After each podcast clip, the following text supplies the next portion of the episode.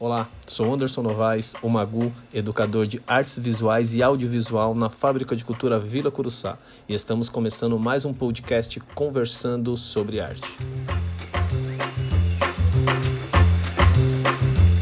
Dando sequência mais uma vez ao podcast Conversando sobre Arte, onde trago histórias e vivências de aprendizes e ex-aprendizes que trilharam seu caminho pré, durante e pós-fábrica de cultura. Hoje eu tenho o prazer de conversar com essa aprendiz que eu conheci na fábrica de cultura Vila Curuçá e que desde o início mostrou uma proatividade e uma habilidade muito grande com a edição de vídeos, com motions assim no After Effects, coisas que eu ainda estava engatilhando, engateando e, e aprendendo. Ela até fez trabalhos para mim fora ali do, do Fábrica de Cultura, como algumas vinhetas de. Também ela teve oportunidade de trabalhar no Fábrica de Cultura, pós isso. Eu vou conversar com Brenda de Lima Vasconcelos. Oi, Magu, obrigado. É um prazer estar aqui também, o convite. Vou deixar minha vergonha de lado, como eu falei para você, para falar um pouco de mim e de toda essa experiência que eu tive. Eu estudei na fábrica em 2014, se eu não me engano, se eu não, me, se eu não erro. Comecei com o professor Emerson, que era o pequeno. Logo depois me trocou para você, que foi um, um professor que eu guardo no coração, os dois, na verdade, né? Professores que guardam no meu coração até hoje, como amigo, como amizade. Logo depois, assim, em 2015, você me indicou para uma vaga que tinha na fábrica de cultura e eu acabei passando no processo seletivo e trabalhei até 2016. Foram 10 meses na fábrica como auxiliar de audiovisual dentro desse do, do que eu estudei aí. E logo depois que eu saí da fábrica, eu acabei fazendo um, um outro curso profissionalizante dentro de editor de vídeo, só que na Dom Bosco de Taquera. Mas acabei no futuro assim, acabei agora não não seguindo tanto na, na área. Logo depois eu comecei a trabalhar em, no comércio. Tô meio que nessa vida até hoje, assim. Eu fui desligada da empresa, mas já estou procurando outras oportunidades nessa área. É verdade, você começou com o pequeno. Eu até brincava com ele, falava, pequeno, roubei a Brenda, hein? Roubei uma editora muito boa. Eu lembro disso, que eu até conversava com ele. E é muito legal como a gente como a gente vê diferentes didáticas, né? O pequeno tem um jeito totalmente diferente, talvez assim do meu que eu lembro que muitos aprendizes falaram que foi um choque, né? E é legal como os aprendizados eles se completam, né? Eu tenho certeza que o pequeno tem uma didática muito legal ali dentro de sala de aula, que já foi elogiado por vários aprendizes, e são didáticas diferentes, mas que a gente se completam, né? Eu acho que vários educadores ali têm um pouco para agregar em todos. Eu acho que todos os aprendizes deveriam passar por vários educadores ali, mas nem sempre o tempo o tempo dá, né? Eu lembro em uma das das primeiras reuniões que tivemos ali, reunião da família, que o seu pai compareceu, e eu lembro que ele falou que trabalhava com, com a fotografia, e aí ele falou sobre a câmera analógica, que ele trabalhou muito tempo, ele tinha até uma Rolleiflex, e eu quero saber de você se, se, qual a influência e qual a referência que você tem do seu pai no meio audiovisual, seja da fotografia, ou até algumas coisas sobre o, o seu olhar para o vídeo, né? Que você seguiu mais a área da edição ali, uma coisa mais digital. Mas você tem alguma referência, alguma influência do seu pai de ver tantas as câmeras, né? Cresceu vendo várias câmeras assim? Sim, eu tenho muitas referências assim, desde pequena, na verdade, né? Desde pequena, quando eu me entendo por gente que meu pai, ele é fotógrafo e ele sempre trabalhou com isso e ele sempre adorou isso. Então, desde pequena, eu sempre muito convivi com, com câmera, com fotografia. Eu até cheguei uma, uma época que eu não gostava mais, tipo, de toda hora meu pai fica, ficava treinando em casa, tirando foto nossa, e falava, pai, eu não quero mais, eu não aguento. Mas foi uma coisa que eu cresci muito, que eu tive sempre esse olhar, assim, né, meio que para arte, e, e, é uma coisa muito boa, porque é algo que te, te faz crescer, assim, no mundo, né. Eu realmente, depois que eu comecei o curso de edição, eu sempre achei que eu gostava muito de fotografia, mas depois que eu comecei o, vídeo, o curso de, de, de vídeo e que tive edição, eu percebi que, na verdade, o que eu gostava muito mais era o vídeo em si. Acho que me, me chamava mais atenção, então a fotografia começou a ser mais só um hobby e tal, uma coisa que eu não para seguir profissionalmente. Então, quando eu tive essa oportunidade de trabalhar com o vídeo em si, gostei muito, foi, foi algo que eu cresci muito aprendendo, assim. Acho que foi mais isso mesmo. Essa referência do meu pai fez muito bem, vamos dizer. É que as coisas já acabam sendo mais vivenciadas, né, dentro de casa, você acaba vendo mais, isso influencia bastante, né? Se tem pessoas Exato. que é, se tem pessoas que às vezes não tem, né, aquele contato direto e, e acaba acabam gostando, acabam se influenciando e você teve esse contato direto, né? E eu acho que também é normal, né, do, do nosso processo é, o excesso, às vezes a gente não quer e tal. O meu irmão, ele é DJ e ele sempre, ele sempre falava comigo para eu tocar, só que eu nunca toquei, talvez por conta disso, por estar sempre ali e tal. Mas me ajudou muito com outras, com outras artes, assim, como os vinis dele, as capas de vinis me fez é, desenhar as capas e aquilo acabou me ajudando bastante. É, você falou assim sobre o jeito de você olhar é, artisticamente, né? O que que você carrega assim desse processo que você teve na fábrica de cultura para o seu olhar artístico hoje? Ah, hoje em dia eu, eu, acho que a gente tem toda aquela coisa de ficar analisando cenas e filmes, né? Então, e tem muito essa coisa de analisar, de olhar, que muitas pessoas não têm, né? E isso é muito legal, assim, acho que porque todo mundo deveria ter um contato com arte. Eu acho que é uma coisa que eu sempre, depois que eu fiz o curso na fábrica, que foi um que é um lugar que tipo é muito bom para todo mundo, foi muito bom para muito bom para muitos alunos, para muitas crianças. Depois que você tem esse contato assim com a arte, você começa a olhar ter um outro olhar pro pro mundo, vamos dizer, né? Então, eu acho que todo mundo, toda criança, todo adolescente deve ter esse contato, seja com circo, seja com vídeo, para você ter um, um, um, olhar mais aberto, né, para o mundo. E aí eu também já falo para as minhas irmãs, para elas também começarem a fazer curso, fazer as coisas. A minha irmã do meio, né, minha irmã, ela, ela também fez, chegou a fazer balé na fábrica, então foi uma coisa que é uma coisa boa assim para todo mundo, assim, né? É, o estudo ele ele vai ser sempre pertinente na vida, né, na nossa vida, independente se seja um ramo do comércio que você esteja hoje ou no ramo artístico, né? Ele sempre ele, ele é, é pertinente. E quando eu quando eu falo de estudo, não só um estudo formal, mas o modo que a gente também pesquisa, o modo que a gente acaba criando filtros para ver algumas informações e saber se aquilo é interessante ou não. A gente vê muita informação diária, a gente vê muita imagem, a gente vê muita conversa. É, tem que aprender a ter um discernimento sobre tudo, tudo que está rolando, assim, sobre ter esse senso crítico, né, sobre tudo que, que rola. A gente falou um pouco sobre essa a ideia do nosso do nosso olhar, da nossa, da nossa transformação ali na arte, os processos no ateliê são, foram incríveis, assim. Quero saber de você, assim, se tem alguma coisa, algum, algum filme que a gente sempre trabalhou produzindo curtas-metragens em animação, edição, se tem alguma coisa em específico que você lembra, algum filme que você produziu, que você falou, olha, isso aqui mudou muito a minha visão, independente do que foi ensinado em sala, mas o seu, o que que o seu processo ali, você foi aprendendo, foi fazendo, o que que aquilo mudou para você?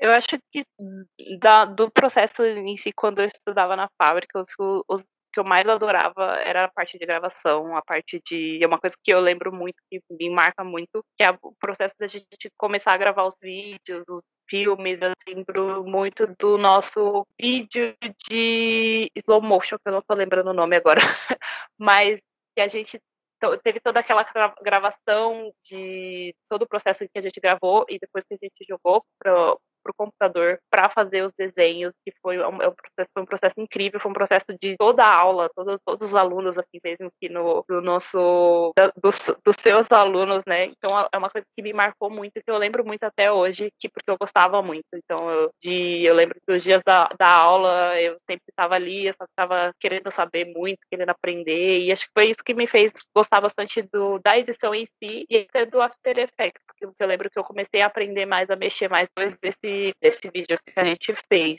E você falou assim, quando você entrou na fábrica, e foi exatamente quando eu me mudei para Curuçá.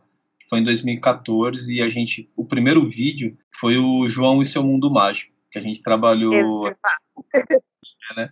Que foi o Eduardo até que era o protagonista, que foi um dos entrevistados aqui do podcast. E a gente sim, sim. é bem legal e foi a turma ali que tava você, o Eduardo, o Maurício, a Liara, tinha várias pessoas.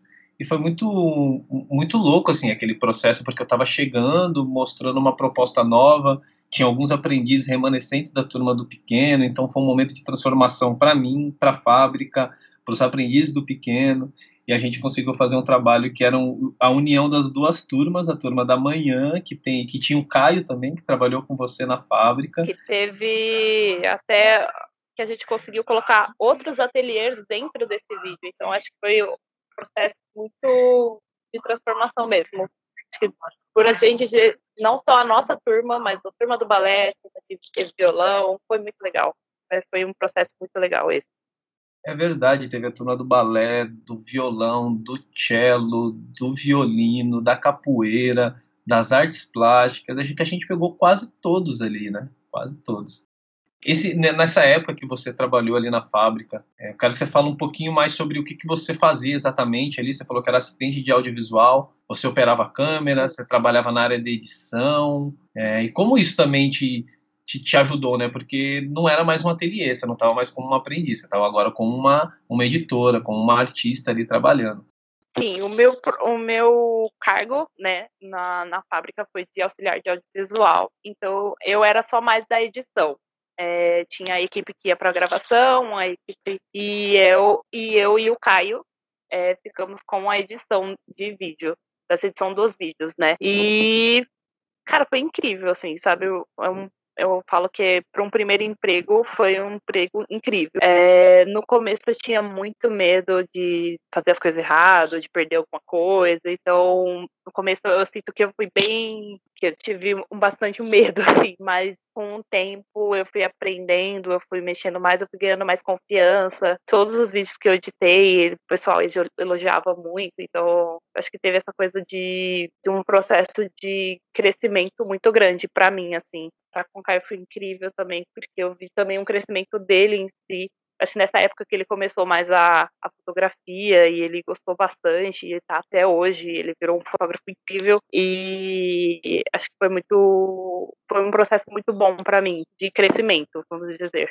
É, e, e, antes disso você ia ser monitora, né? Uh, aprendiz na fábrica. E você escolheu para a equipe audiovisual. Eu lembro que você tinha passado também. Você passou nos dois é. processos, na verdade, né? Eu acabei passando nos dois processos. Eu acabei passando também no processo de monitora, mas eu escolhi mais a, a o audiovisual. Acho que por, por eu estar mais nessa área de audiovisual, hoje eu sou muito mais de conversar com as pessoas, de, de ser assim mais monitora do que o audiovisual em si. É, mas acho que, acho que naquele momento foi uma das, das melhores escolhas. E eu lembro que você até tinha essa dúvida, né? Eu falei, eu acho que talvez o trabalho como monitor vai me ajudar para minha comunicação e tal. Eu lembro que foi uma escolha até um pouco, um pouco difícil ali no momento, que você já ia praticamente começar como monitora, teve uma reviravolta ali, você preferiu a de audiovisual, você trabalhou mais um pouco, você vivenciou esse mundo, esse mundo audiovisual aí. E isso é muito, é muito gratificante, né? Poder saber agora que você tá aí, esse podcast é para essa conversa, para a gente saber como estão os aprendizes que passaram pela fábrica, como eles tiveram esse entendimento hoje, como eles vão caminhando e saber que você continua aí.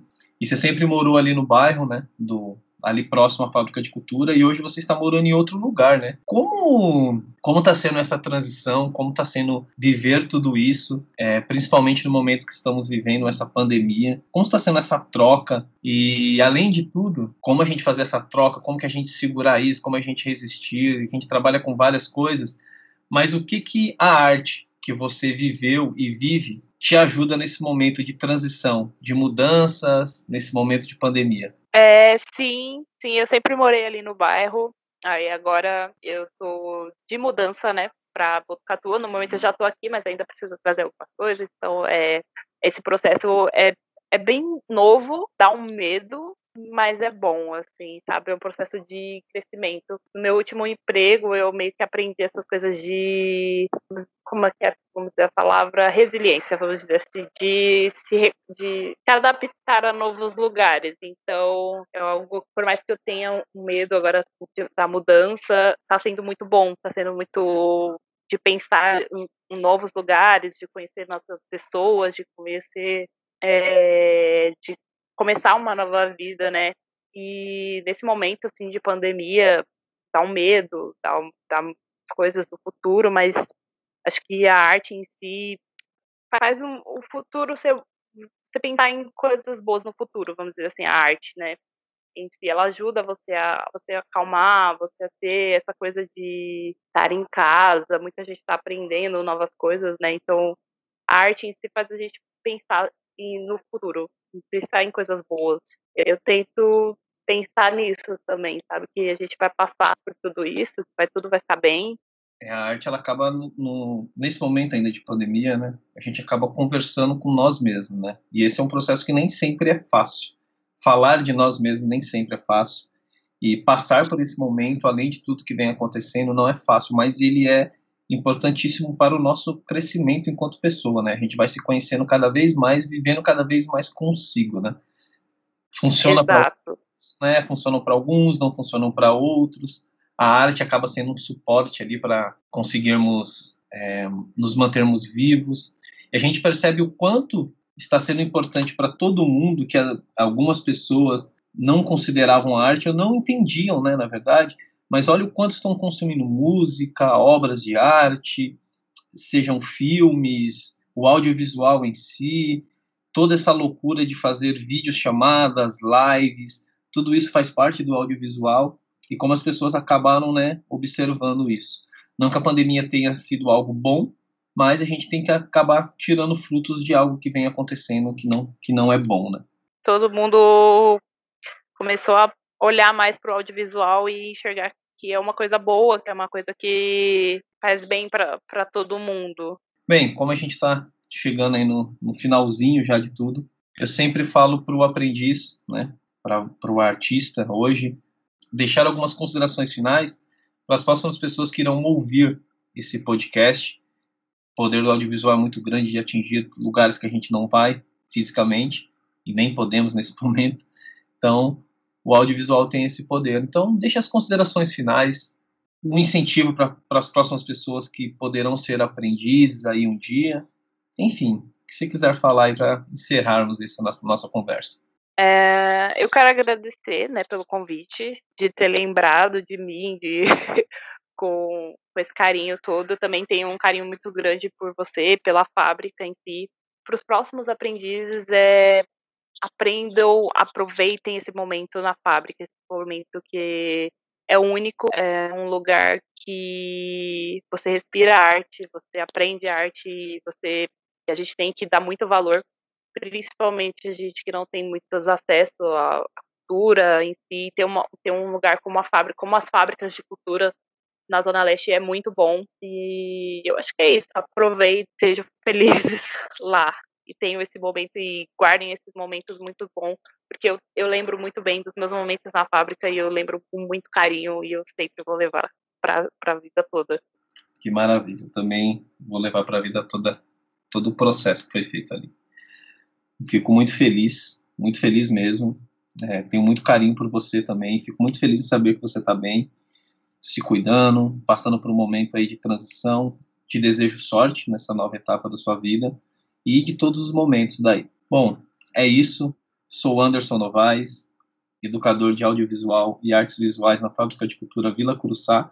Estamos encerrando mais um Conversando sobre Arte, podcast que traz aprendizes, ex-aprendizes que trilharam ou não ramos artísticos, mas que fazem da sua vida ser uma grande arte. Hoje tive o prazer de conversar com a Brenda, que foi minha aprendiz ali na Vila Curuçá. Brenda, muito obrigado e mais uma vez fico muito feliz em saber que você está bem. Muito obrigada, eu que agradeço, Magu.